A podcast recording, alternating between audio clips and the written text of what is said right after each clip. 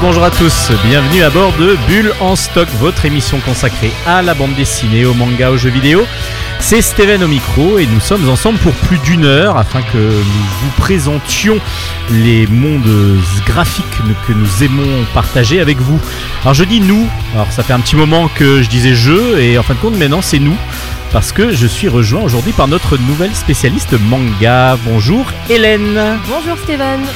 Comment allez-vous Bah très bien et vous? Ah bah moi ça va toujours très bien lorsqu'on va parler de bande dessinée, de manga. Alors justement vous vous êtes spécialiste du manga dans l'émission. Vous allez donc nous présenter la chronique manga. Tout de suite, oui, je vais m'y mettre euh, dès maintenant parce que depuis quelques temps je m'intéresse énormément à la culture japonaise et de ce fait, euh, quand vous m'avez proposé de faire la chronique manga, je ne pouvais absolument pas refuser. Ah Ça, bah, c'est certain. On est heureux, on est heureux de vous accueillir donc en stock. Euh, bah, on va commencer comme on faisait d'habitude par la chronique manga. Ensuite, on aura une interview, un auteur bande dessinée que je suis allé rencontrer euh, il y a quelques temps, qui a sorti un très très bel euh, premier album qui est vraiment magnifique. Et puis ensuite, on va finir par, la par les chroniques BD que je fais actuellement. Habituellement, pourquoi actuellement? Bah oui, actuellement aussi, mais bon, là ce sera habituellement. Donc on commence pour la première d'Hélène aujourd'hui en stock. Allez, bonne émission à tous. On se retrouve juste après ça.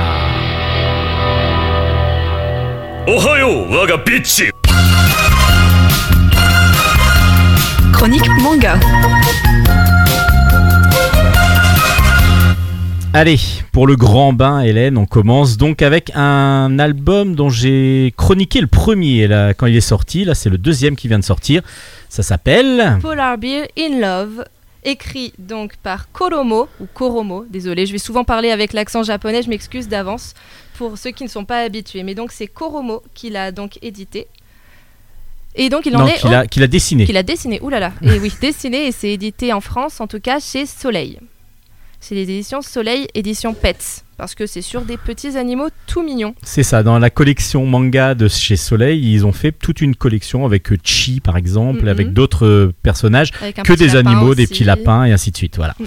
On vous laisse nous parler de ce deuxième tome. Bah du coup, ce deuxième tome parle donc tout simplement d'un grand ours blanc, qui se fait appeler du coup grand ours blanc, et qui tombe amoureux d'un bébé phoque, blanc aussi. Il tombe complètement amoureux, et sauf que le petit, le petit phoque, bah, il est complètement effrayé tout le temps, parce qu'il n'arrête pas de se dire, mais la chaîne alimentaire fait que bah, l'ours blanc est censé me manger, et un jour je serai plus blanc, donc il va plus être amoureux de moi, et il va finir par, euh, par ne plus m'aimer et me manger, puis même sans ça, en fait, même sans faire ce genre de réflexion, il est persuadé qu'il est voué à être, euh, à être avalé au bout d'un moment. Et du coup il passe son temps à trembler de peur. Et dans ce deuxième tome, c'est absolument, enfin comment dire, c'est le genre de manga en un mot adorable. Ça se lit très rapidement, il n'y a pas tant de dialogue que ça.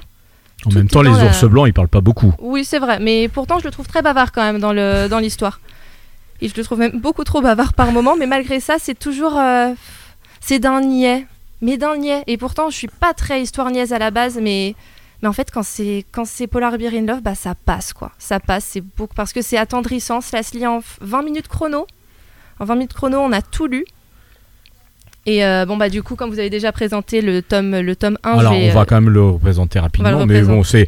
Oui, non, mais donc c'est ça, c'est qu'en fin de compte, le, le, le, le, petit phoque, il a toujours peur. quoi. Ah, et c'est ça qui est bien, alors que là, t'es vraiment euh, en- in love complet de, de son petit phoque. Complètement, c'est vraiment trop mignon. Et d'ailleurs, le petit, même le petit phoque, même sa maman se rend compte que l'ours blanc n'est pas un danger pour lui et du coup euh, commence, enfin le laisse avec lui. Mais le petit phoque, il comprend pas. Il se dit mais non, mais reste avec moi. Enfin, Oui, il a l'impression d'être abandonné. complètement, complètement. Il se dit mais c'est pas possible, personne ne me comprend. Et en plus, dans le tome 2, il y a une petite ours blanche qui apparaît, qui fait son apparition. Bon, pas, elle ne reste pas tout le long avec eux parce que justement, elle perd sa maman, il l'aide à la retrouver. Mais euh, du coup, elle, elle voit le petit phoque comme un repas, justement. Et là, ça, ça, ça renvoie à la question de la chaîne alimentaire, parce que euh, quand il retrouve justement la maman de la petite, de la petite ours blanche, elle croit que le phoque euh, était censé être un repas. Donc, euh, du coup, il y a une sorte d'offrande. Un petit peu, oui, sauf qu'heureusement, euh, le, enfin, le, le phoque ne l'entend pas dire ça. Le- L'ours blanc l'avait déjà ramené loin de la maman avant qu'elle se fasse la réflexion. Donc, du coup, euh, Polar Beer in Love, un conseil pour, euh, pour nos auditeurs ou c'est Ah oui, vraiment une recommandation? Oh, je pense que c'est une recommandation pour euh, un jeune public. Je pense que euh, si, vous, si vous voulez initier votre, euh, une jeune fille, une petite fille ou même un petit garçon à des mangas mais que vous savez pas trop par où commencer, il est intéressé mais il ne sait pas quoi lire, Euh, ça peut être un, un bon départ si, euh, s'il est euh, ouvert à un discours un petit peu, un petit peu niais, dans l'amour, etc. Alors niais, oui, c'est dans le positif quand même. hein. Ah oui, c'est niais, c'est mignon. quoi, Voilà, c'est un niais mignon, c'est un niais qui est pas désagréable du tout. Encore une fois, moi pourtant, c'est pas du tout euh, le genre de livre que je lis habituellement et j'ai adoré et j'ai hâte de lire le troisième tome. Polar Beer in Love aux éditions Soleil Manga.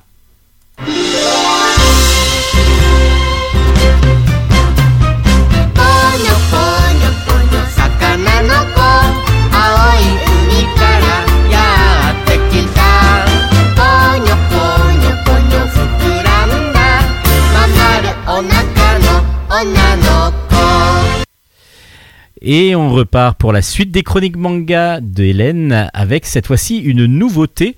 Alors une nouveauté, deux nouveautés, ben vous allez nous en dire plus. Ah bah oui, en plus, euh, tout à fait, parce qu'en plus, ça a vraiment été mon gros coup de cœur pour la semaine. J'ai adoré et ça, j'ai vraiment, mais vraiment envie de voir le tome 3.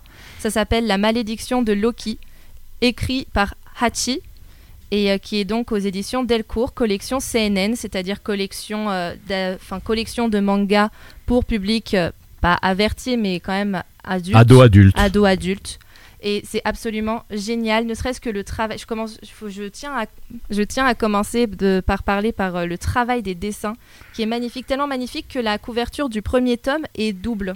Elle est recto verso on peut choisir celle qu'on préfère. Et rien que ça je me dis que euh, on sent qu'il y a un travail euh, de recherche dans le graphisme des personnages fait par, euh, fait par le dessinateur. C'est absolument magnifique. Et en fait, ça parle d'une jeune orpheline qui... euh, alors j'ai un trou de mémoire sur son nom, Aïssia.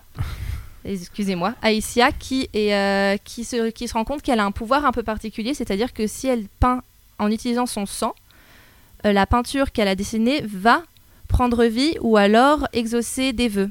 Et du coup, elle va vouloir utiliser ce pouvoir pour faire le bien autour d'elle. Sauf que malheureusement, les, euh, comment dire, les peintures vont lui échapper et euh, vont atterrir entre les mains de personnes malveillantes. Et de ce fait, vont être complètement détournées. Les peintures vont devenir des œuvres impures. Et une fois qu'elles sont impures, du coup, elles n'ont plus leur pouvoir euh, pour apporter le bonheur, etc. Au contraire, elles se transforment en monstres hideux qui se nourrissent justement de sang humain. Et la petite fille était euh, victime d'une maladie et malheureusement décède. Et du coup, Loki, donc comme ça s'appelle la malédiction de Loki, le personnage principal c'est Loki, et c'était euh, l'un, c'était un peu son meilleur ami imaginaire, un, l'un des premiers dessins qu'elle a fait. Et juste avant de mourir, elle lui a, elle a mis du sang sur le dessin qui le représentait pour qu'il euh, Prenne pour vie. qu'il prenne vie exactement et qu'il euh, puisse brûler toutes les peintures qu'elle a faites pour, qu'il ne, pour que celles-ci ne puissent plus faire de malheur dans le monde des humains. Et du coup, ça se passe une centaine d'années après la mort de la, de la jeune fille. Parce qu'évidemment, Loki, lui, est immortel. Évidemment, il dessin. ne vieillit pas. Mm, mm. Il, il ne vieillit pas. C'est un, il est immortel. Enfin, plutôt éternel. Je dirais plutôt éternel. Parce que, bien sûr, il vient d'une- d'un dessin, donc d'une peinture. Et si jamais la peinture est, euh, est brûlée, est brûlée, brûlé, il faut qu'elle soit brûlée. Si elle est brûlée, bah, du coup, il, euh, il disparaîtra à son tour. Mais du coup, il a décidé de, faire, euh, de détruire toutes les peintures en les brûlant pour finir par lui-même. C'est euh, c'est son credo, c'est sa, raison de vivre.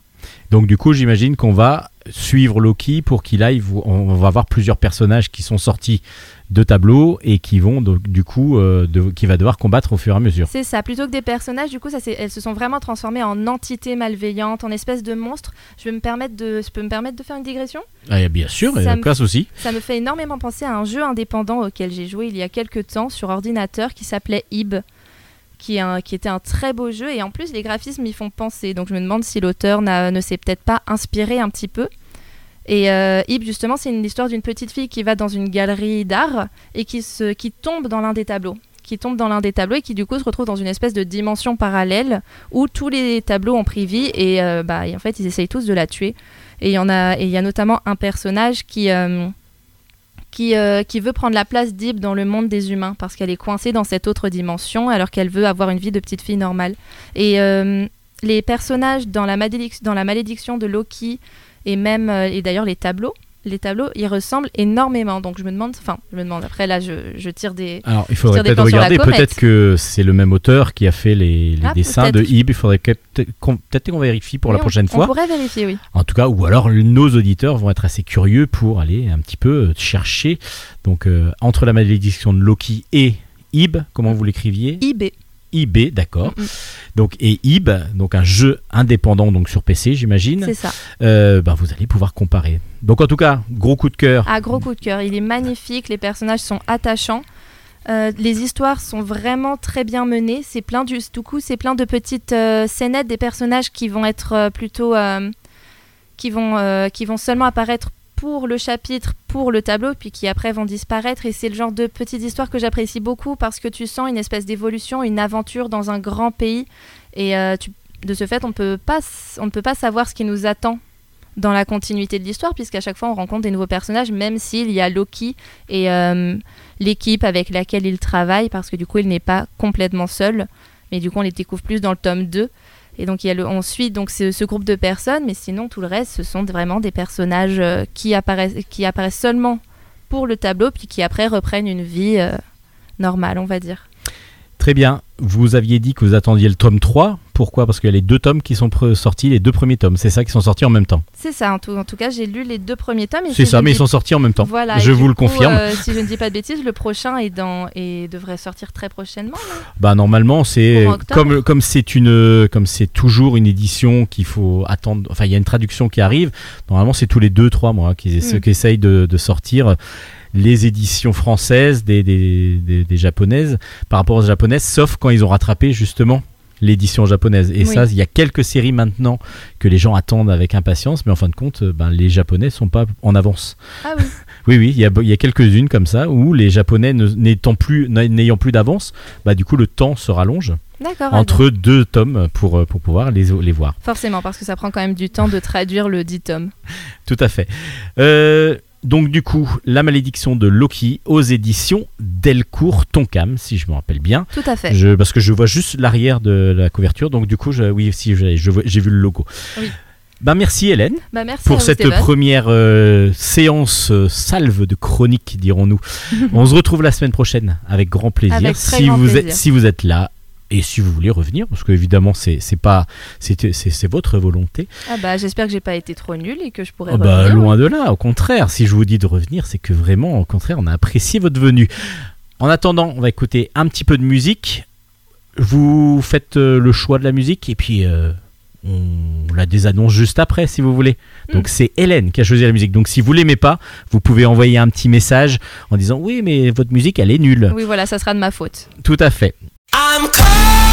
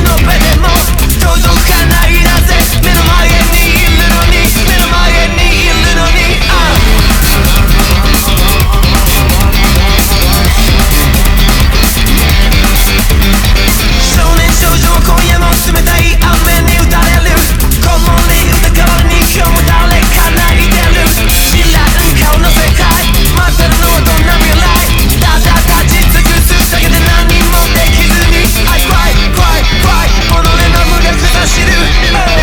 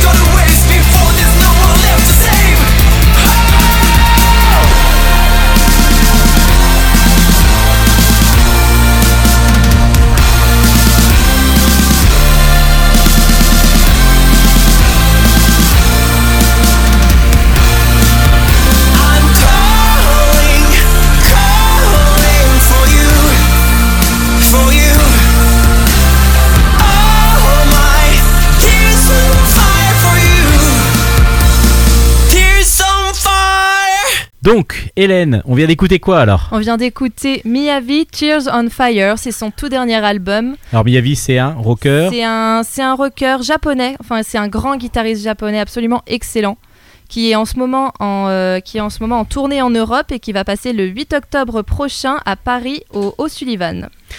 Merci Mais de pour rien. cette découverte. Euh, Ben voilà, c'était une vraie, vraie découverte. On va passer à la rubrique BD avec d'abord une interview. Chronique bande dessinée. Alors, c'est pas une chronique bande dessinée, on va commencer d'abord par une interview parce qu'on reçoit aujourd'hui Félix Delep qui vient nous présenter un magnifique premier album qui s'appelle Le Château des Animaux. C'est sur un scénario de Xavier d'Horizon euh, qu'on connaît hein, depuis un petit moment quand même qui avait pour volonté euh, de faire une sorte d'adaptation, un hommage à la ferme des animaux d'Orwell. Et donc ça s'appelle Le Château des Animaux. Le premier tome s'appelle Miss Bangalore et c'est aux éditions Casterman. On écoute Félix Delep nous en parler. Aujourd'hui dans en stock, nous recevons Delep, le dessinateur d'une nouvelle série qui s'appelle Le Château des Animaux. Le tome 1 est sorti, il s'appelle Miss Bangalore. C'est aux éditions Casterman sur un scénario de Xavier d'Horizon. Delep, bonjour. Et bonjour. Merci de nous accueillir dans l'émission Bulle en stock. Enfin non, merci de venir dans l'émission Bulle en stock. Merci de m'accueillir. euh, Voilà, c'est gentil. Est-ce que vous pourriez nous présenter le Château des Animaux, qui va être une tétralogie, c'est ça? Euh, oui, c'est une tétralogie. Alors, c'est une histoire, euh, co- comme le, le titre peut le laisser deviner, c'est une histoire qui est un peu inspirée de la ferme des animaux d'Orwell, mais qui prend euh, une vision différente parce que la ferme des animaux, ça parlait de, de la construction d'une dictature à la suite d'une révolution, quoi. Plutôt de la- de l'enlèvement du, du pouvoir par un groupe euh, d'individus particuliers. Et puis là, dans le château des animaux, on commence, il y a déjà euh, la, la dictature est déjà en place. Alors bon, dans la ferme des animaux aussi, mais c'est les humains. Mais... Et là, on, essaye d'explorer co- comment on peut euh, sortir d'une situation dictatoriale par la lutte. alors, la lutte non violente, euh, Xavier euh, est pas est pas complètement euh, euh, D'accord sur ce principe euh, Enfin, pas, pas, pas sur le principe, mais le terme lui plaît pas complètement parce que, évidemment, il y a de la violence qui est générée par, par la lutte, quelle qu'elle soit. Quoi. Même si tu peux mettre en place une, une lutte non violente, tu auras forcément une, une réponse plus ou moins violente de l'autorité en place. Et du coup, ça génère forcément aussi, dans les deux parties, une certaine violence. Et puis, il faut arriver à, à la gérer. Et puis, c'est c'est ça que raconte l'histoire, c'est l'espèce de, de très fine porte de sortie euh, d'une euh, d'une situation comme ça. Après, dans, dans le tome 1, euh, évidemment, tout, toute l'histoire n'est pas développée, mais, mais bon, il y a quand même une grande partie qui est, qui est mise en place. Alors pour résumer le premier tome, justement, on est dans une ferme. Les humains ont, sont partis de la ferme, donc Mm. ils ont laissé le entre guillemets le pouvoir aux animaux, c'est-à-dire que le- les animaux ont pris le pouvoir. Oui. Et en particulier un animal qui est donc le taureau qui a pris le pouvoir, accompagné des chiens qui Mm. sont donc ses gardes du corps et euh, sa, garde armée. Oui, sa, police aussi. euh. et sa police. Et ils vont donc euh, soumettre à la dictature tous les autres animaux qui vont Mm. devoir travailler pour eux. Et on va suivre plus particulièrement Miss Bangalore, donc qui est une chatte qui a ses deux enfants qui n'ont plus de papa. Et non, euh, Et, et du coup, elle va devoir s'en sortir en travaillant et en, devoir, en éduquant ses enfants, qui vont être, être très difficile. Et on va petit à petit voir la mise en place justement d'un contre-offensive de Mm. la contre la dictature des animaux, mais petit à petit. Du coup, cette chatte va être aidée par différents animaux, en particulier un lapin qui s'appelle César, mm, mm. pour pouvoir donc aussi s'en sortir. Euh, vous avez mis en place les animaux, donc tout était déjà euh, écrit par Xavier d'Horizon, ou c'est vous aussi qui avez posé un petit peu votre patte dans le scénario? Très, très bon jeu de mots sur la patte. Euh, à, vo- à volontaire, mais bon, c'est vrai que je, je, l'accepte volontiers. Mais euh, non, non, tout était, tout était déjà écrit. Et puis il a même écrit euh, tout le scénario jusqu'au tome 4. Et puis après euh, avoir fait ça, il a cherché un, un dessinateur. Et oui, du coup, euh, d'ailleurs, le, lapin César, c'est un de mes, personnages préférés. Il a une part euh, de, mystère et puis euh, d'humour. C'est, vraiment. euh, la, Miss B a vraiment plein de qualités, mais c'est un peu un, personnage qui va être mis en valeur par les autres personnages qui sont autour d'elle parce qu'elle est un peu elle est très courageuse mais euh, un peu naïve et c'est surtout ce qui, ce qui va lui arriver qui, qui fait qu'elle va se mettre en branle c'est Marguerite qui dit euh, dans les premières pages qui dit au, au début de l'histoire euh, après la mort de, de la poule euh, Adélaïde pour un, un crime euh, qui n'est pas un crime juste euh, elle voulait garder son œuf euh, et avoir un enfant quoi et du coup elle se fait exécuter pour pour ça. Et c'est Loi Marguerite qui dit bon ça ça suffit et puis Miss B qui qui se lance un peu dans qui se fait un peu lancer dans l'aventure par ça qui et c'est un, un- alors je sais pas si si Xavier sera d'accord avec moi là-dessus mais j'ai un peu l'impression que c'est un personnage un peu comme comme Tintin ou qui est le, le héros mais en même temps euh, c'est les personnages autour qui vont faire le sel, c'est le capitaine Haddock, là ce sera César, le, le lapin gigolo qui est vraiment très drôle, ou alors euh, Azélar, euh, le, le vieux sage, enfin bref. Oui, du coup, euh, Miss B va vraiment subir en fin de compte parce qu'elle ne veut pas obligatoirement prendre part au départ à la, la révolte. Et Oui. puis au contraire, elle subit et, se fait un petit peu, pas manipuler, mais elle se fait diriger euh, suivant, les, suivant les autres personnages. Enfin, elle, elle est emportée dans le flux de l'histoire, mais en même temps elle a, elle a une volonté et un courage euh, assez, assez extraordinaire. Ah, c'est surtout pour Oui. ses enfants. Oui, c'est surtout pour ses enfants. oui. On va passer niveau technique et graphique. Alors justement, ben, le graphisme, il est impressionnant. Vraiment, que ce soit de la couve déjà qui nous attire, mais euh, grandement, et Ouais, on, est, on, on flash directement sur la couverture qui est impressionnante. Et du coup, l'intérieur est magnifique. Alors justement, c'est votre premier album. Mm. C'est, on a l'impression d'une maturité énorme dans ce premier album. Et les animaux sont magnifiques, etc. Toutes les cases. Alors juste, comment vous avez, vous êtes arrivé sur ce projet? Vis-à-vis d'Horizon, vous a trouvé comment?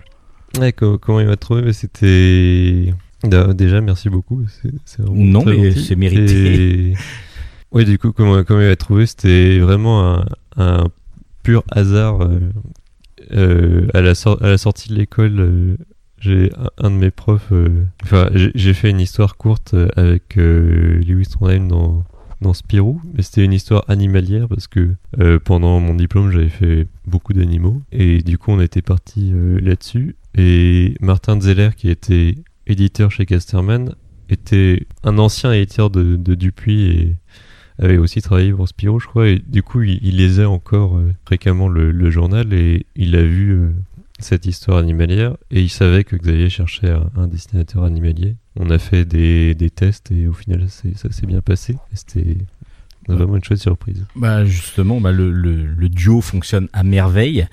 Euh, vous avez donc l'habitude, dans vos études, vous avez beaucoup travaillé sur les animaux, c'est ça? Vous, Mm. vous y prenez comment? Sur euh, regardez maintenant, bon, non, il y a la, il y a tout ce qui est internet pour pouvoir avoir des, du- de, de la documentation, mais vous êtes aussi euh, allé voir les animaux en vrai. Vous avez des, des animaux chez vous. euh. Alors, oui, Moi, je euh, pense que vous n'avez pas un taureau quand même. Non, j'ai pas de taureau, mais mais oui, j'ai- on avait un chat blanc euh, dans notre euh, c'est- C'était sympa. D'ailleurs, euh, assez souvent, on me disait ah tiens, on- il ressemble vachement à, à Prishti. Bon, ouais, il s'appelle, ça fait Chaprishti. alors. Ah, Chaprichti, pas mal. C'est- Très bonne blague.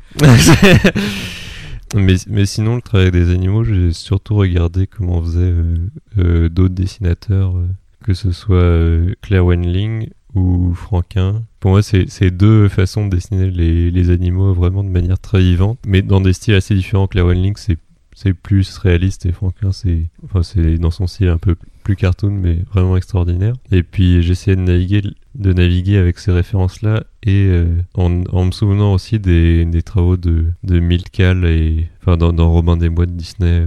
euh, Disney aussi était vraiment euh, une grosse référence. Pas, pas forcément Disney, Disney, mais les studios et puis les gens qui ont travaillé. Et puis les voilà ceux qui dessinaient en- à l'époque à la main euh, sur les dessins animés. euh, Oui, donc oui. justement.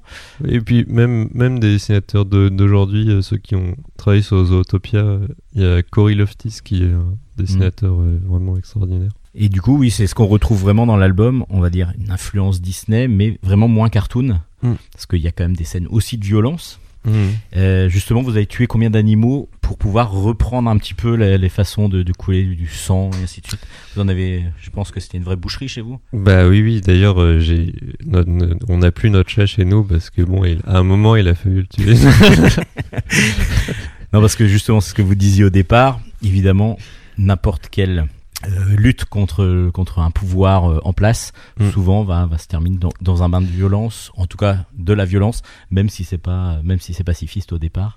Et c'est aussi le sujet du, du, du livre. Ah oui, euh, complètement. Et puis, moi, c'est c'est ce qui m'a plu aussi dans le scénario, c'était qu'il c'était vraiment pas du tout euh, naïf. Et enfin, c'était vraiment, c'est vraiment un scénario qui, qui prend en compte toutes les tensions que peut, que peut amener une lutte. Et, et bon, maintenant, ça, ça, ça peut résonner euh, avec l'actualité euh, entre les, les manifestations à Hong Kong ou les, les gilets jaunes. Bon. Alors, on n'a qu'une question à poser Mm. pour finir, c'est ben on va attendre combien de temps pour avoir un deuxième tome? Parce que là, vous avez parlé de quatre tomes déjà écrits. Là, le premier vient de sortir. On, en- on est sous le charme complet. Euh, nous, qu'est-ce qu'on attend? C'est la suite. Et, et ben oui, le, parce que le premier avait mis vraiment beaucoup de temps parce que j'ai eu plein de, de soucis, mais là je crois que j'ai- réglé euh, quand même une, une bonne partie de ces soucis dans la production. Et puis du coup maintenant ça devrait être un, un album par, par an. Et, alors bon, euh, je peux toujours espérer faire mieux, mais un par an déjà ce sera classique et normal.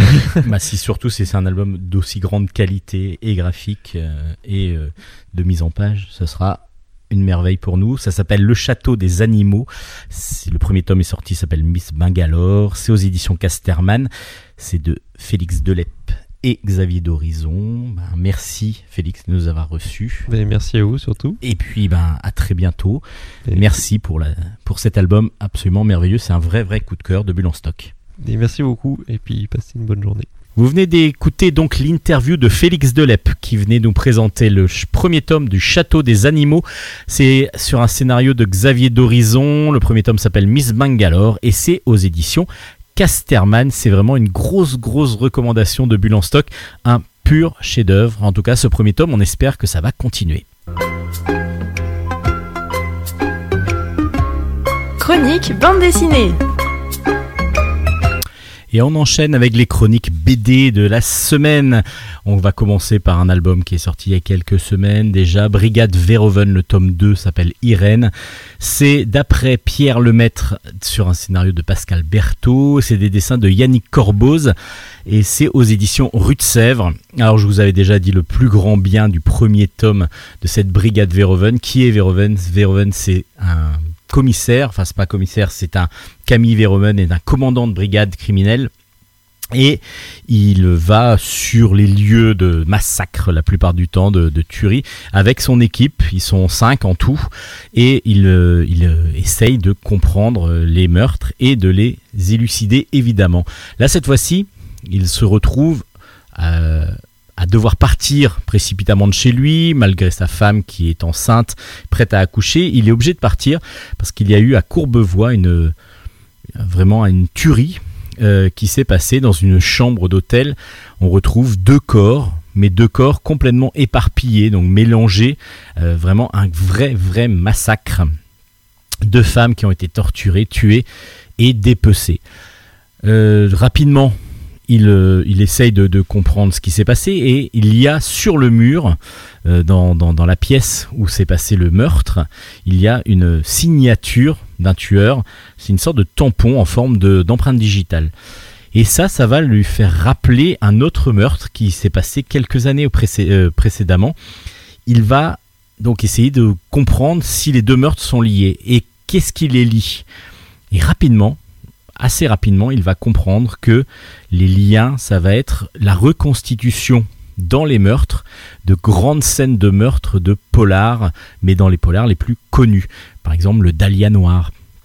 De, voilà, donc c'est vraiment euh, comme ça qu'il va, que va commencer l'enquête.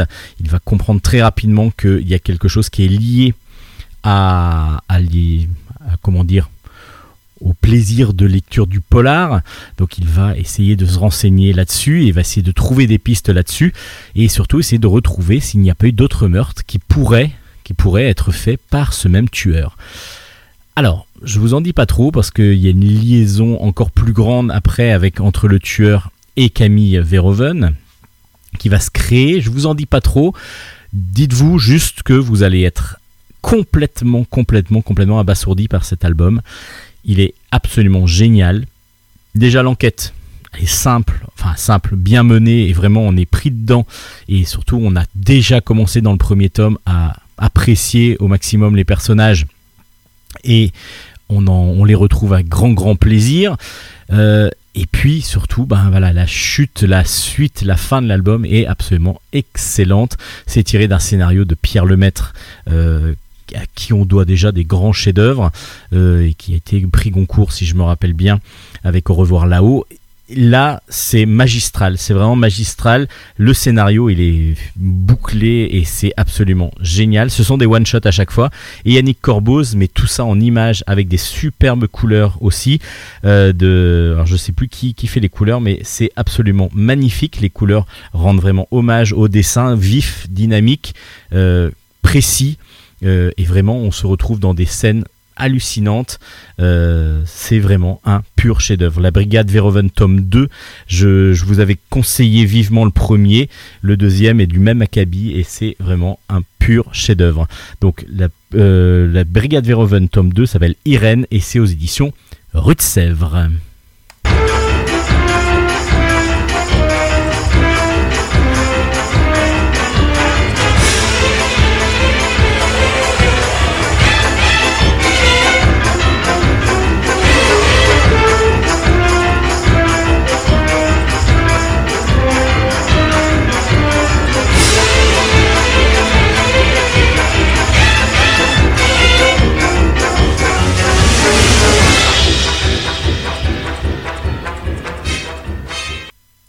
On continue avec euh, Seuls sont les indomptés. C'est un scénario de Max de Radigues sur euh, d'après le roman de Edward Abbey et des dessins de Hugo Piette.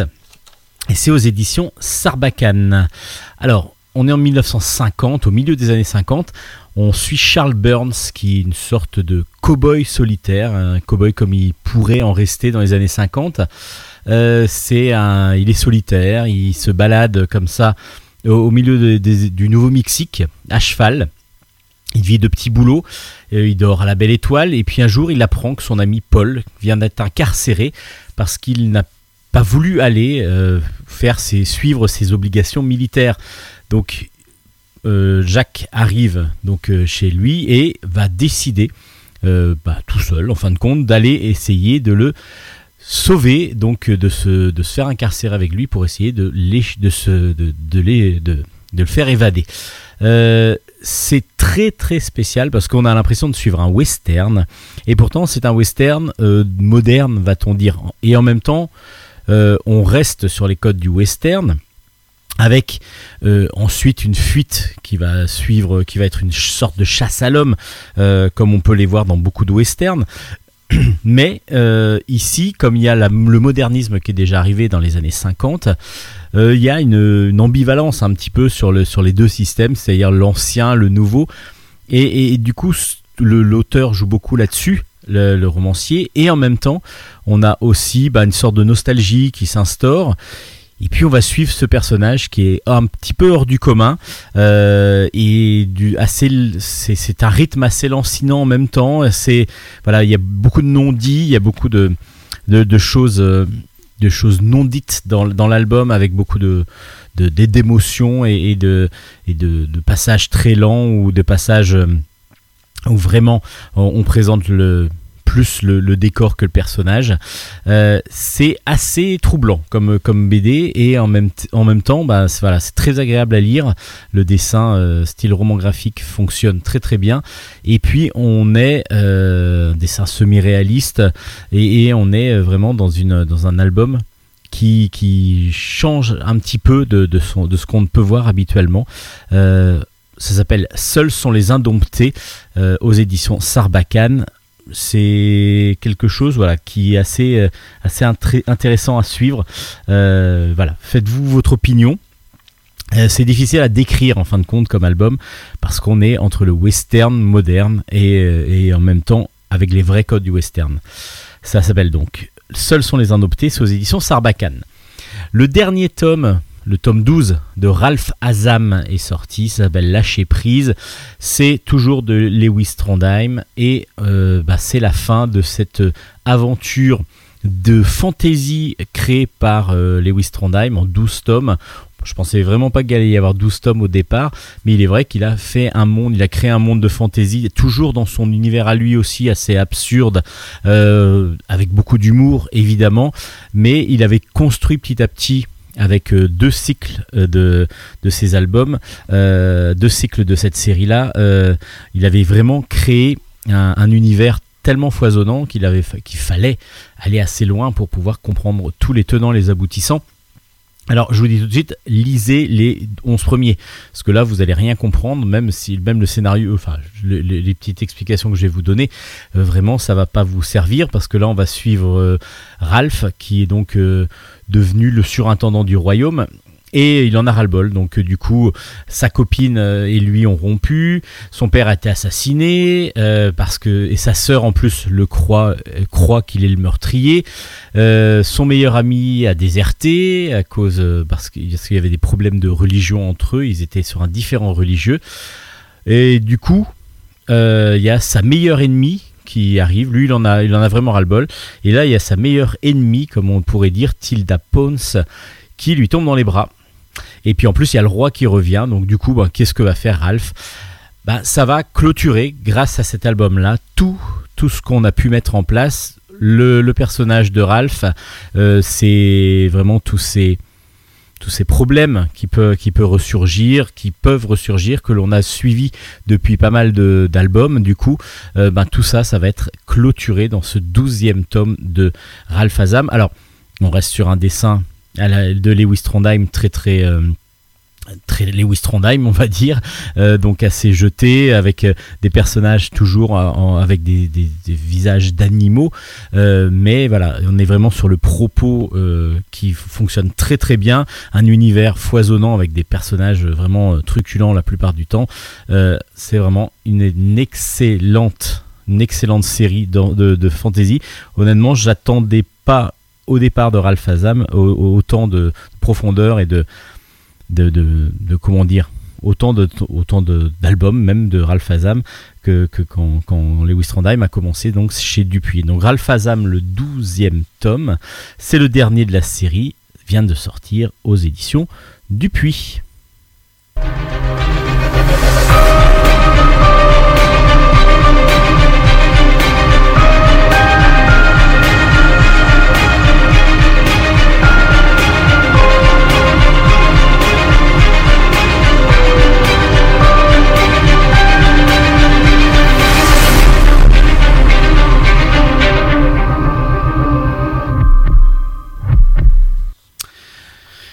On continue avec Avenir en solde. C'est de Nicolas Poupon. C'est aux éditions Delcourt dans la collection Patakès.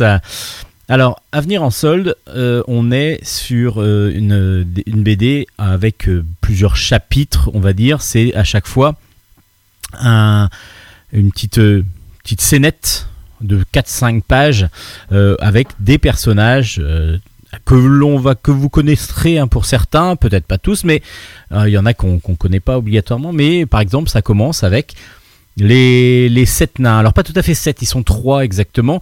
Voilà, parce que les sept nains viennent voir leur conseiller d'orientation, un conseiller d'orientation.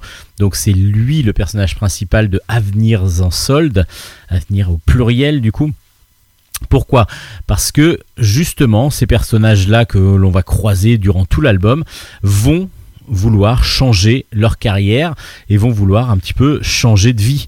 Ce qui fait que lui, le conseiller d'orientation, va d'abord être une, un écou- une écoute pour eux et puis il va essayer de trouver des solutions pour eux. Mais ça va pas toujours être facile et puis les solutions sont pas obligatoirement les meilleures à suivre.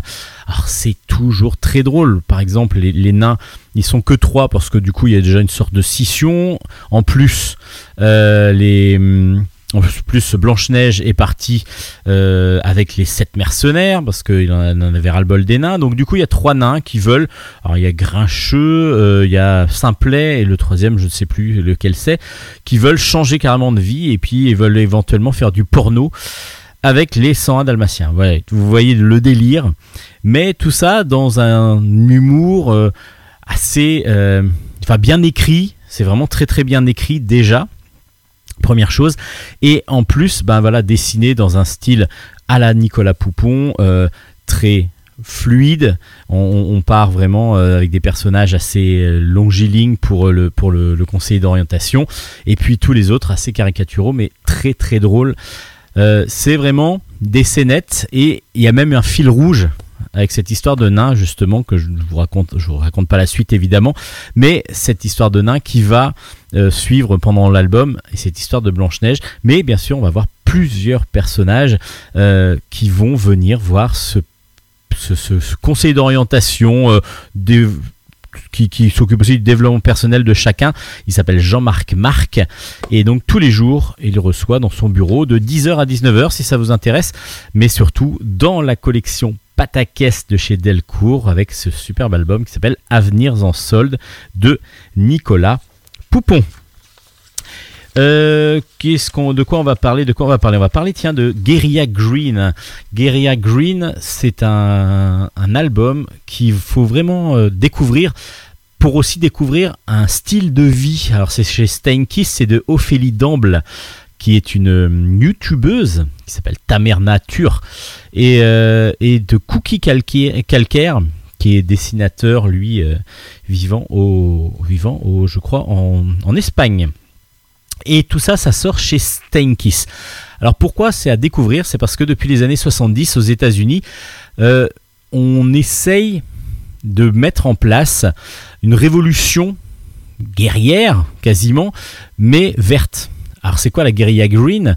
C'est qu'on va essayer de s'approprier les endroits dans la ville sur lesquels on peut faire pousser des plantes, des, jardins, des potagers, afin que tout le monde, que la ville revienne revienne un petit peu à ses habitants et surtout que l'on puisse partager des denrées qu'on pourrait euh, qu'on peut justement faire pousser qu'on peut euh, utiliser et on peut surtout utiliser ces, grands ces endroits qui paraissent des fois inabordables pour pouvoir justement ne pas les laisser en friche mais pouvoir les faire cultiver et se, les, faire pousser. Et donc justement il y a tout un système tout un toute une pas, pas toute une sorte de guérilla justement c'est pour ça que ça s'appelle la guérilla green qui se sont mis en place.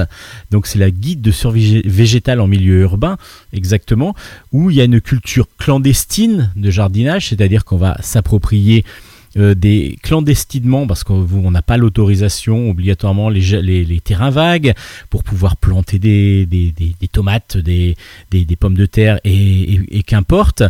On va aussi nous expliquer dans, cette, dans, cette, dans cet album pourquoi et quels sont les revendu pourquoi en fin de compte les, les, les parcs les parcs euh, nationaux, les parcs où l'on peut aller se, se balader avec ses enfants et ainsi de suite. Pourquoi, alors que c'est un espace vert, pourquoi il n'y a pas plus de plantations? On nous explique que voilà, c'est bah, les fruits, ça, ça salit. Mais oui, mais si les fruits, plutôt que de les laisser mourir sur l'arbre et qu'ils tombent et donc qu'ils salissent l'environnement, pourquoi ne pas les ramasser et puis les cultiver ou les en faire quelque chose? Donc voilà, c'est tout ça qui est mis en place et c'est l'inverse, enfin c'est pas l'inverse, c'est le pendant euh, urbain de, toutes ces personnes qui petit à petit pour l'écologie pour un manque de d'air etc et puis un- et puis une volonté de vouloir retourner un peu plus vers euh, le travail de la terre euh, partent vers les vers les vers, les l'extérieur de, des grandes de- des grandes des grandes villes euh, et donc se retrouvent un peu plus en campagne Là, c'est dire, voilà, je veux vivre en ville, je veux continuer à avoir mon, mode de vie urbain, mais pour autant, je veux en profiter, je veux profiter d'un jardin, je veux profiter d'un espace vert. Alors, il est vrai qu'il y a des jardins coopératifs euh, qui existent, mais il y en a très peu en fin de compte. Et ça, là, là c'est pour montrer toute la possibilité. Par exemple, il est vrai que des ronds-points pourraient très bien, euh, vu que c'est quand même un espace vierge au centre euh, ben, du rond-point hein, automatiquement. Euh, souvent c'est fait avec de la terre. Euh, pourquoi ne pas faire pousser quelque chose dessus?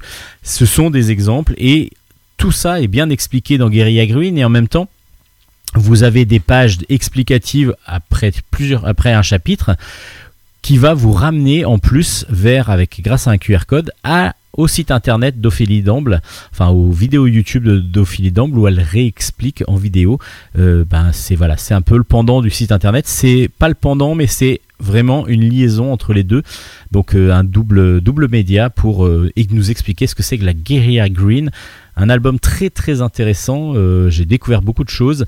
C'est aux éditions Steinkiss. C'est de Ophélie Damble au scénario et de Cookie Calcaire au dessin.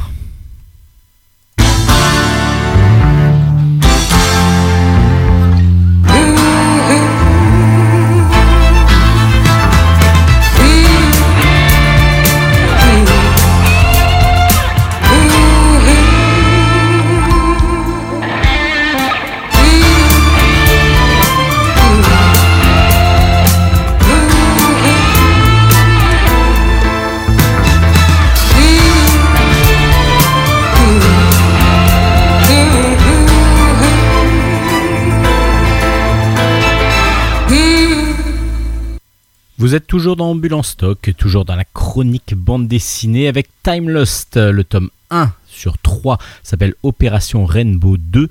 C'est de Jean-Luc Sala au scénario, Afif Khaled au dessin et c'est chez Soleil.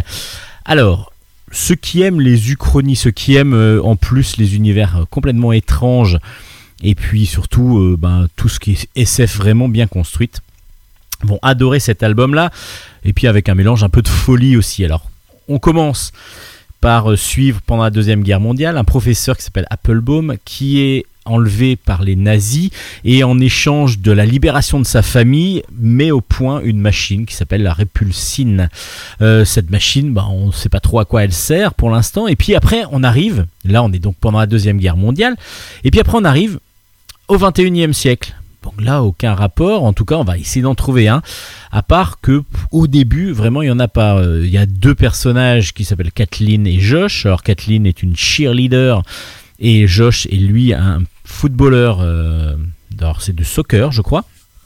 euh, qui euh, viennent sur une base militaire, enfin pas désaffectée, une base militaire, une sorte de, de musée militaire de la Deuxième Guerre mondiale, et ils viennent chercher Alicia parce que il y a bientôt un match, Alicia aussi fait partie des cheerleaders, et ils doivent donc venir la récupérer afin de partir vers le match. Alicia, elle, est dans cette base militaire. Pourquoi? Parce que elle a, pour payer ses études, elle fait un petit travail qui est rangé à un hangar avec plein plein de caisses partout. Enfin, vraiment un bordel un petit peu sans nom. Euh, et elle, euh, ils se retrouvent donc tous dans cette, dans cette base. À un moment donné, un geste malencontreux fait tomber une boule de bowling sur une caisse et là vont les deux les trois amis plutôt vont découvrir une fameuse machine euh, qui serait peut-être celle de, du professeur Applebaum. Bon, elle va se mettre en route en plus. Alors qu'est-ce qui va se passer? Hmm, J'ai peur de... Je vais peut-être pas vous le dire, si bien qu'on le voit un petit peu sur la couverture. Voilà, il va y avoir un voyage dans le temps. Euh, et donc ces euh, personnages du 21e siècle vont se retrouver à une autre période et vont retrouver aussi des nazis justement, parce que ces nazis ont aussi utilisé la répulsine. Alors on est vraiment, vraiment, vraiment dans une dans un, dans un, dans un film quasiment. Euh, on, part sur quelque chose de très classique, point de vue, point de vue historique, et puis en fin de compte, après on part sur une sorte de délire avec des personnages assez caricaturaux euh, comme la cheerleader et le, le, beau gosse euh, footballeur, mais en même temps, on attend vraiment avec impatience la suite. Pourquoi? Parce que ben une fois qu'on a compris un petit peu, ben, enfin on ne comprend pas vraiment à vrai dire pourquoi ils sont là, mais en tout cas ils sont, ils- ils voyagent dans le temps et là. Que va-t-il se passer? Qu'est-ce qui, où est-ce qu'ils sont? Comment vont-ils revenir? Et voilà, là on est vraiment parti dans la, dans le, dans l'univers que voulait nous mettre Jean-Luc Sala entre les mains, avec un dessin semi-réaliste excellent, avec euh, beaucoup de voilà très très référencé euh, comics. Et, euh, et du coup, ça fonctionne très très bien parce qu'on est plongé dans une aventure. Ne cherchez pas, voilà, justement, de justesse historique et ainsi de suite, complète en tout cas, parce que on est vraiment sur une très bonne, euh, comme si c'était une sorte de comédie d'aventure euh, américaine euh, qu'on peut voir et, qui, nous a tellement plu dans les années 90. euh, euh, voilà, c'est vraiment une. J'ai hâte de lire la suite parce que ce premier tome nous montre un, un univers bah, que l'on peut connaître parce que du coup on a déjà ces références là et après l'ambiance et la mise en place de la, de la deuxième partie de l'album, voire le dernier tiers, euh, nous donne vraiment plus qu'une envie. C'est de la seule envie qu'on ait, c'est de vraiment suivre euh, la suite de cette trilogie que l'on espère vraiment euh, excellente, parce que pour l'instant, le premier tome nous laisse un petit peu dans pas, dans l'expectative, mais dans l'envie de suivre Time Lost. Time Lost tome 1 donc s'appelle Opération Rainbow 2 aux éditions Soleil. C'est un coup de cœur de Bulle en stock. Un autre coup de cœur de Bulle en stock, un gros coup de cœur, c'est aux éditions Rookmout. Euh, bah, c'est beaucoup d'humour comme d'habitude chez Rookmout avec Yann Lindingre euh, et Laurent Houssin qui nous sortent Les vrais gens.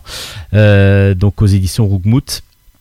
Euh, les vrais gens, c'est un, ce sont des, des, images, c'est-à-dire à chaque page vous allez avoir une, un- une, une image d'un personnage, d'un personnage euh, ou de plusieurs personnages, et à chaque fois il va y avoir une pensée, une, une idée, une, un gag qui sont excellents. C'est vraiment très drôle. Alors déjà, ben, c'est représenté. Euh, Laurent Houssin euh, vraiment essaye de représenter les personnages de façon très caricaturale, mais en même temps, malheureusement, ça fait très réaliste par moment. En particulier les piliers de comptoir et ainsi de suite. On en a déjà croisé lorsqu'on a pu euh, aller dans un bistrot et puis voir le gars qui est là quasiment toute la journée et qui commence à sortir à n'importe qui pas mal de banalités ou, de, de vérité aussi par moment. Euh, on n'est pas loin des brèves de comptoir. Par contre, on est dans beaucoup plus trash que les brèves de comptoir. Il y a vraiment des idées euh, qui font peur, qui font mal, et je ne sais pas si tout a été inventé ou s'il y a des bribes justement de réalité euh, lorsque Lindingre et, et, et- et Laurent Houssin ont ont décidé de commencer à faire ces séries. Alors cette série c'était dans Fluide Glacial qu'elle paraissait et, euh, et du coup on est sur quelque chose des, des- de, de vérité. Ben, c'est pour ça que ça s'appelle Les vrais gens, ça marche très très bien. Euh, on est vraiment sur des vérités à côté du zinc, dans la rue, dans la vie de tous les jours, avec des personnages plus ou moins euh, plus ou moins réalistes mais euh, vraiment toujours avec des idées qui des fois euh, frôlent le l'irré- l'irré- l'irrévérencieux pardon voire le, dégoûtant et mais avec toujours une subtilité dans l'écriture qui est vraiment très très bien. Alors c'est très drôle souvent on est là oh et puis en fin de compte l'idée est très drôle et voilà il y a vraiment une lecture à faire Bon, c'est pas pour tout le monde, hein, c'est, on est vraiment plus pour de l'adulte, mais euh, il y a des idées qui peuvent être choquantes, des, réflexions qui peuvent être choquantes, et d'autres complètement absurdes, surréalistes, qui fonctionnent très très bien. C'est très très très drôle. Euh, on est voilà un peu dans les styles brefs de comptoir et ça fonctionne superbement bien parce que le dessin en plus est drôle en couleur, euh, tout en couleur qui font ressortir les, les volumes des visages etc. Et c'est très très bien fait. Ça s'appelle Les vrais gens. euh, aux éditions Rookmout. Euh, c'est un pur bonheur de lecture si vous aimez l'humour un petit peu, un petit peu trash, un petit peu irrévérencieux.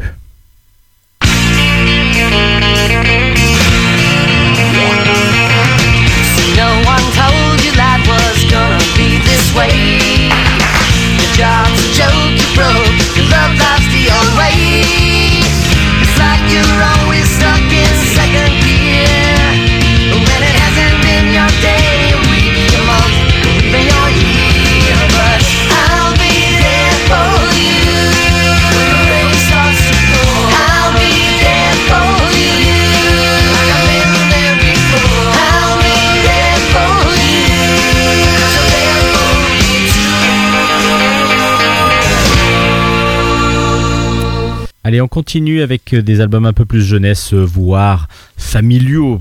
peut-être avec La vie de chien par exemple, les chroniques de Boule et Bill, ce sont, des inédits en fin de compte en album. C'est par Roba évidemment au dessin, le créateur de Boule et Bill. Et, euh, et Delporte, Yvan Delporte, au scénario. Alors c'est même plus qu'un scénario, ce sont des scénettes toujours écrites par Delporte. Donc ce sont comme si des petites nouvelles, mais autour de la vie de, de, de, de Bill. Alors c'est Bill qui raconte en fin de compte sa vie et donc sa vision. C'est ça qui est très drôle. C'était dans le journal Spirou, il y avait comme ça des articles plus que des albums, plus que des bandes dessinées. Donc il y avait toujours un illustrateur évidemment. Donc là, Roba euh, nous fait des sublimes dessins en couleur directe la plupart du temps euh, qui illustrent le, petit, la petite scénette qu'écrit euh, Delporte. Et puis ben, on est sur 32 chroniques inédite en album que Delporte a donc rédigé. C'est donc euh, des petites chroniques de Bill dans, sa vie de, tous les jours avec la famille de Boule.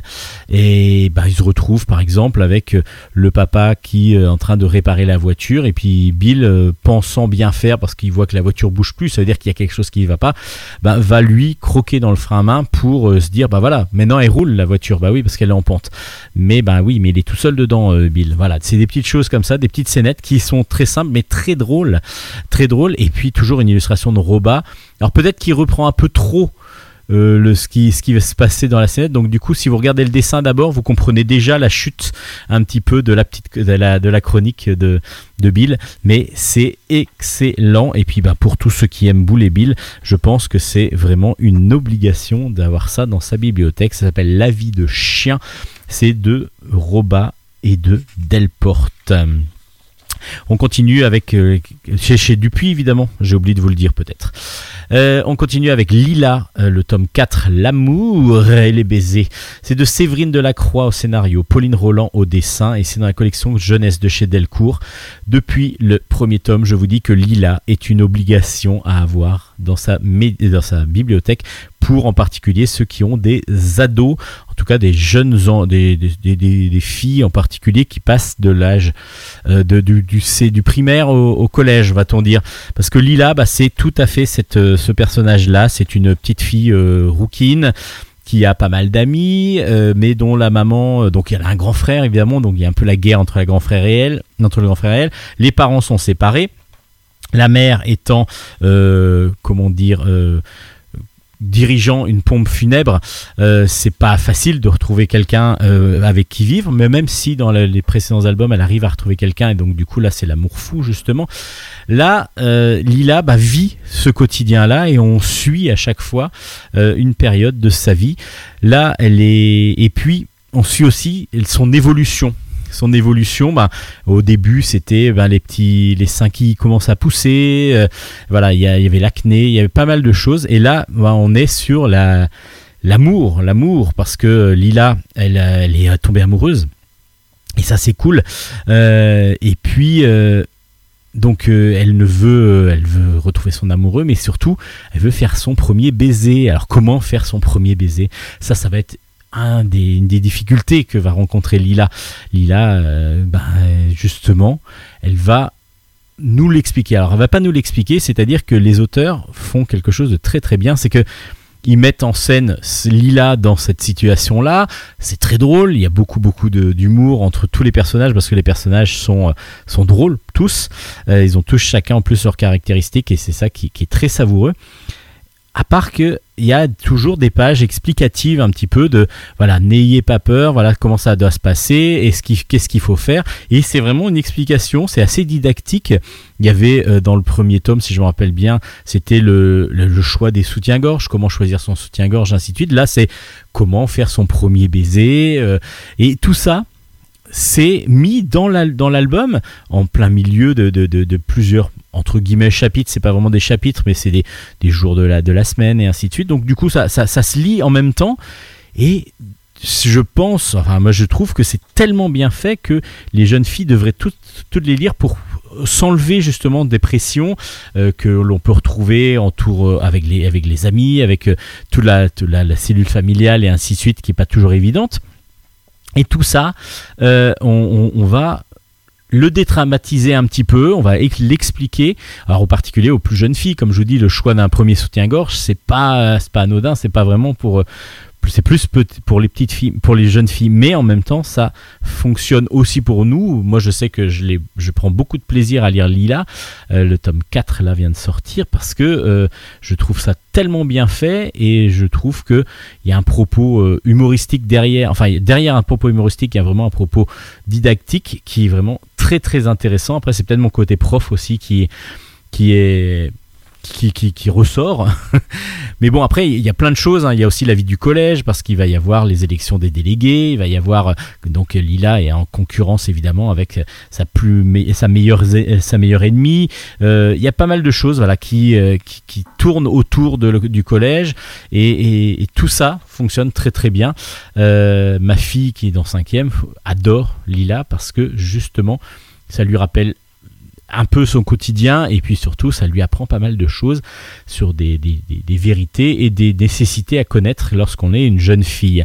Lila tome 4, l'amour et les baisers, évidemment c'est un dessin euh, assez rond et, et très très agréable à lire euh, que qu'adorent les filles, assez girly, ça fonctionne très très bien, c'est un gros gros coup de cœur, cette série est un gros coup de cœur de Bulle en stock, c'est aux éditions Delcourt.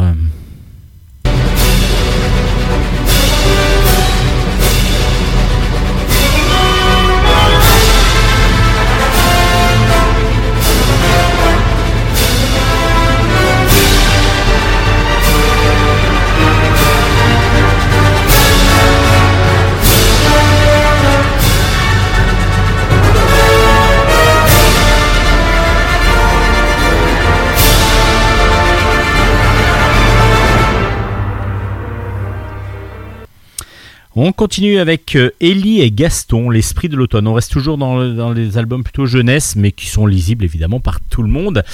Euh, c'est aux éditions Ankama, c'est de Ludovic Villain au scénario, Céline de Reniocourt au dessin. C'est dans la collection Étincelle, donc de chez Ankama. C'est un sublime album graphiquement déjà, première chose. Euh, les dessins euh, vraiment à la palette graphique sont très colorés, euh, nous donnent vraiment l'envie d'aller euh, visiter cette, cette forêt. Pourquoi cette, je dis cette forêt? Parce que justement on suit Ellie. Ellie et son chat Gaston.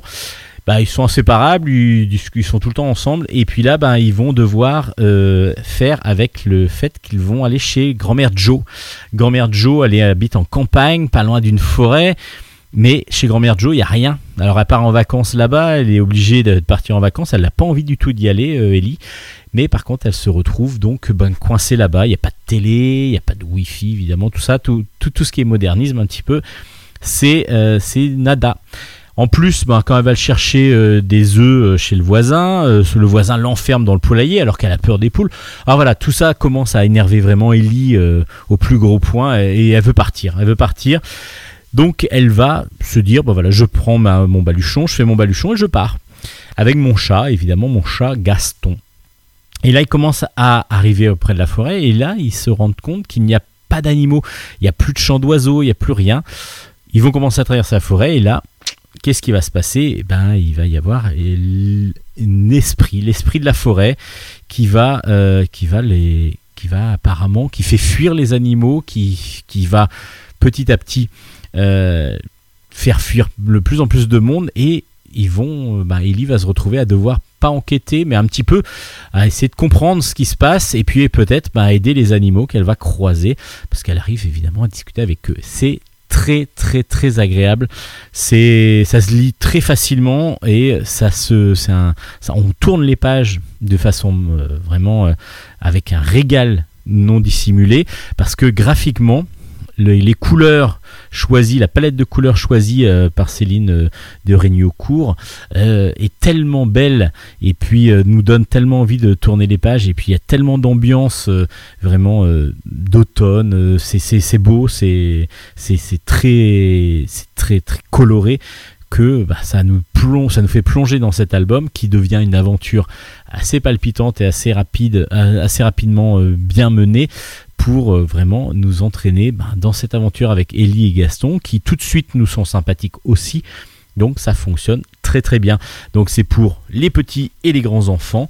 Euh, c'est vraiment familial. C'est un album à découvrir de toute urgence avec un dessin rond comme beaucoup d'enfants euh, les apprécient mais que les adultes aussi apprécient beaucoup parce que voilà c'est aussi notre c'est la bande dessinée euh, franco-belge classique. Et, euh, et du coup là on est matiné un petit peu de manga en plus dans, les, visages avec des grands yeux etc ça fonctionne. Et c'est- très élégant et très très beau et, très poétique aussi par moments. Euh, certaines scènes sont vraiment très poétiques dues à la couleur et dues aussi bah, au moment où on, peut contempler un petit peu les dessins. Dans la BD franco-belge, on a des classiques et les classiques, bah, c'est par exemple Spirou et Fantasio et le méchant de, on va dire, l'ami méchant de, de Champignac dans Spirou s'appelle Zorglub. Euh, le tome 3 est sorti, il y a une série spécialement autour de lui maintenant, ça s'appelle Lady Z. C'est de José Luis Muniera euh, au scénario et dessin, il fait vraiment tout et euh, c'est aux éditions Dupuis toujours, comme tous les Spirou. Euh, c'est vraiment une très très bonne série parce que Munuera, euh, bah déjà on le connaissait, il avait déjà fait des, albums de Spirou et du coup il a une légèreté dans son dessin, une fluidité dans son dessin qui donne euh, un dynamisme énorme au personnage de Spirou, Fantasio et donc de Champignac et de Zorglub. Là, on est donc euh, avec l'antagoniste le plus méchant, le plus mégalo, mais aussi, euh, là, on s'en rend compte dans ces albums-là, peut-être le plus maladroit, parce qu'il fait beaucoup d'essais avant de réussir à faire quelque chose, mais qui souvent euh, se plante aussi à la fin. C'est dans Spirou et Fantasio. Là, cette fois-ci, Zorglub va essayer de vendre à un mafieux russe un système qui lui permet de créer des clones. Donc ce qu'il va faire, c'est de créer un clone de Elvis Presley, qui est donc euh, dont le, chef de la mafia russe est complètement fan. Il va lui vendre, à part que lorsqu'il part assez précipitamment, et c'est même bizarre, euh, ben, le clone se détruit parce que justement il arrive à créer un clone parfait de n'importe quoi, mais qui ne dure pas dans le temps. Donc il y a une, durée de vie très limitée. Évidemment, le mafieux russe, lui, qu'est-ce qu'il veut? Ben, C'est se venger, évidemment. Euh, Zorglub euh, va, va, se, va se confronter à lui automatiquement. Euh, mais Zorglub, lui, bah, va continuer ses expériences et va réussir à trouver un système pour que son, ses inventions deviennent pérennes. Et là, il va se créer plein de Zorglub. À part que chaque Zorglub, un petit peu à la manière des Schtroumpfs, va avoir une caractéristique. Alors il va y avoir celui qui va être très très intelligent et qui va faire tous les calculs, un autre un petit peu bébête, etc. Chacun va commencer à avoir ses euh, particularités. Et puis à un moment donné, il va créer une Lady Z. Alors c'est un pendant féminin de Zorglub. Et bien oui, Zorglub a un pendant féminin. Alors je vous en dis pas trop plus, je vous en dis pas plus, mais voilà, on est vraiment sur quelque chose qui au départ, je me, suis dit mais c'est qui les dizaines, etc. On commence à rentrer dans l'album, on se dit il y a des clones, ouais c'est un peu facile, et en fin de compte on part dans une aventure terrible et ça fonctionne très très très bien. Parce que bah, du coup le dynamisme du dessin de Munuera avec le scénario très bien ficelé fonctionne excellemment bien. Et puis euh, voilà c'est drôle c'est bien dessiné bah, c'est qu'une superbe aventure de Sorglub euh, encore une. Et puis bah, ça fait grand grand plaisir de, découvrir ça à chaque fois. Euh, Zorglub le tome 3 s'appelle Lady Z et c'est un bonheur de lecture Euh, comme les deux premiers déjà on voit un peu moins sa fille là cette fois-ci justement euh, donc du coup, euh, là, on est plus sur Zorglub et Lady Z. Euh, vraiment un duo qui va peut-être devenir antagoniste aussi. Bah, je vous en dis pas trop. Chaton contre dinosaure, le tome 1. Euh, c'est de Stan Silas au dessin, David Mourier au scénario, et c'est aux éditions Jungle. Donc cette fois-ci, Eva, on va suivre Eva, euh, va recevoir pour son anniversaire des petits chatons. Euh, les petits chatons tout mignons, ah, c'est ce qu'elle attendait depuis longtemps. Euh, mais elle est à Saint-Malo, elle vit une vie tranquille avec son papa. Et puis le jour de son anniversaire, elle reçoit donc trois chatons. Ils s'appellent Attila, Atom et Athéna. Et puis ils sont rigolos, etc. C'est tout cool. Mais à un moment donné, le lendemain, enfin pas loin de son anniversaire, tout semble aller de travers. Son père d'abord a disparu. Et puis surtout, des dinosaures ont envahi la ville. Ouais, la ville de Saint-Malo envahie par les dinosaures. C'est assez rare, ça fait longtemps que je crois qu'il n'y a pas eu de dinosaures à Saint-Malo, euh, à part euh, peut-être à la sortie de Jurassic Park. Mais en tout cas, là, et c'est ce qui arrive. Donc Eva évidemment va chercher son papa parce que du coup c'est quand même la base et elle va ra- ramener ses trois chatons. Euh, elle va être poursuivie évidemment par les dinosaures, mais comment se défendre avec euh, contre des dinosaures énormes? Bah ouais, mais peut-être que les trois chatons là, ils ont peut-être été offerts par son papa, peut-être pour la protéger. Et justement, on va découvrir que ces chatons sont en fait des valeureux ninjas, des valeureux combattants qui sont là pour protéger Eva et qui vont combattre donc les dinosaures. Alors, c'est, ça paraît absurde comme ça, mais bon bah c'est, vraiment un scénario qui fonctionne pour l'instant très bien. Euh, on est euh, sur euh, un délire, ben, déjà graphiquement on est sur quelque chose de très rond et donc très très, ça fait enfantin au départ et puis après on rentre vraiment dans l'action avec Stan Silas qui arrive toujours à trouver, qui a qui a on va dire entre la franco-belge et le manga dans son style graphique. Donc ça fonctionne très très bien. C'est très dessin animé, très cartoon et ça fonctionne excellemment. Euh, Davy Mourier, bah, toujours nous balance à chaque fois dans une idée assez farfelue. Euh, là, ça fonctionne bien. On est vraiment sur du cartoon. Euh, pour l'instant, ce premier tome tient vraiment les promesses. Chaton contre dinosaures, ils sont jungle, euh, jungle. Moi, j'ai beaucoup apprécié. Ça, ça fonctionne. Après, c'est pas, euh, pas un scénario révolutionnaire, mais euh, c'est vraiment un bon, bon, bon divertissement. Euh, c'est une sorte de bon, bon dessin animé que vous avez en bande dessinée. Ça fait vraiment plaisir à lire. Chaton contre dinosaures aux éditions Jungle. Et puis on va peut-être finir avec les Cavaliers de l'Apocalypse. Le tome 2 est sorti. Les Cavaliers de l'Apocalypse n'ont pas fait exprès. Et oui, parce qu'on va retrouver les personnages de Libon. Alors ils s'appellent Ludo, Jay et Olive. Euh, et euh, ils sont sortis, donc le deuxième tome est sorti chez Dupuis. Ces trois personnages complètement losers, ce sont des, des, des deux, trois, trois gamins en fin de compte qui euh, n'arrivent- ouais, des losers, on va-t-on dire. Euh, ils savent pas grand chose de, de pas grand chose. Et puis à chaque fois, ils, ils ont créé donc une sorte de petit club où ils vont faire bah, les pires bêtises, mais involontaires la plupart du temps. Ils sont vraiment pas très doués. Euh, donc du coup, ils vont euh, à chaque fois faire quelque chose d'assez euh, d'assez exceptionnel, mais sans le vouloir. Euh, là, c'est il va y avoir en plus les premiers émois amoureux, donc ils vont, euh, ils, vont se dire, bah tiens, il y a telle fille qui veut sortir avec toi, donc il y va. euh, alors je sais plus lequel, si c'est Jay ou Olive. Il y va et puis en fin de compte, les autres, quand il revient, il dit, alors tu l'as embrassé? Ah bah non, je savais pas qu'il fallait le faire. Alors il y retourne et ainsi de suite. Voilà, c'est des choses comme ça. Et en même temps, bah, il fomente des, idées complètement folles, comme euh, à un moment donné, il trouve une valise. Alors pour eux, c'est une valise pleine de trésors, etc. En fin de compte, c'est une valise qui a été perdue. Et dedans, ils ont trouvé quand même un trésor énorme. Et oui, 10 euros pour eux, c'est énorme. Alors c'est complètement absurde, c'est complètement drôle. C'est des petits personnages euh, très très mignons. euh, on sait même pas, ça représente une sorte de, de coq, une sorte de, petit panda. Enfin, c'est mais euh, voilà, c'est pas, pas le fait qu'ils ressemblent à ça, c'est le fait qu'ils soient tous les trois complètement euh, absurdes. C'est d'un humour assez absurde, un humour assez délirant. Qui, qui, qui- ils sont retrouvés, quoi. Ils sont bien trouvés tous les trois. Euh, c'est vraiment trois personnages qui étaient faits pour être ensemble et pour vivre des aventures. Donc les Cavaliers de l'Apocalypse. Le tome 2 s'appelle Les Cavaliers d'Apocalypse n'ont pas fait exprès.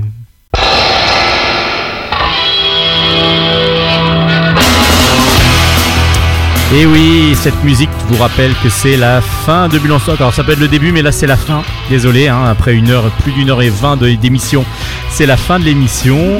Alors, Bulle en Stock, vous pouvez le retrouver facilement. C'est sur la page Facebook de Bulle en Stock, donc Bulle avec un S en stock. Et puis vous pouvez comme ça retrouver l'ensemble des chroniques, l'ensemble des albums chroniqués. Vous pouvez aussi maintenant podcaster, mais à, foison, notre, euh, notre émission parce que euh, ben, on est sur YouTube, euh, sur iTunes, sur Deezer, sur Spotify et tous les autres plateformes de téléchargement. Tout ça gratuitement. Vous avez juste à nous mettre un petit podcast et toutes les semaines vous aurez votre émission. Hélène, ce fut un ravissement de vous avoir devant le micro. Mais c'est euh, tout à fait partagé. J'espère pouvoir recommencer et la prochaine fois le faire mieux que cette fois-ci. Ah mais c'était déjà très bien, donc oui, le rendez-vous est pris pour la semaine prochaine. On retrouve donc nos auditeurs la semaine prochaine. On leur dit au revoir. Au revoir et à la semaine prochaine et profitez bien. Allez, au revoir les auditeurs, à la semaine prochaine. Bonne lecture d'ici là, bye bye bye bye bye.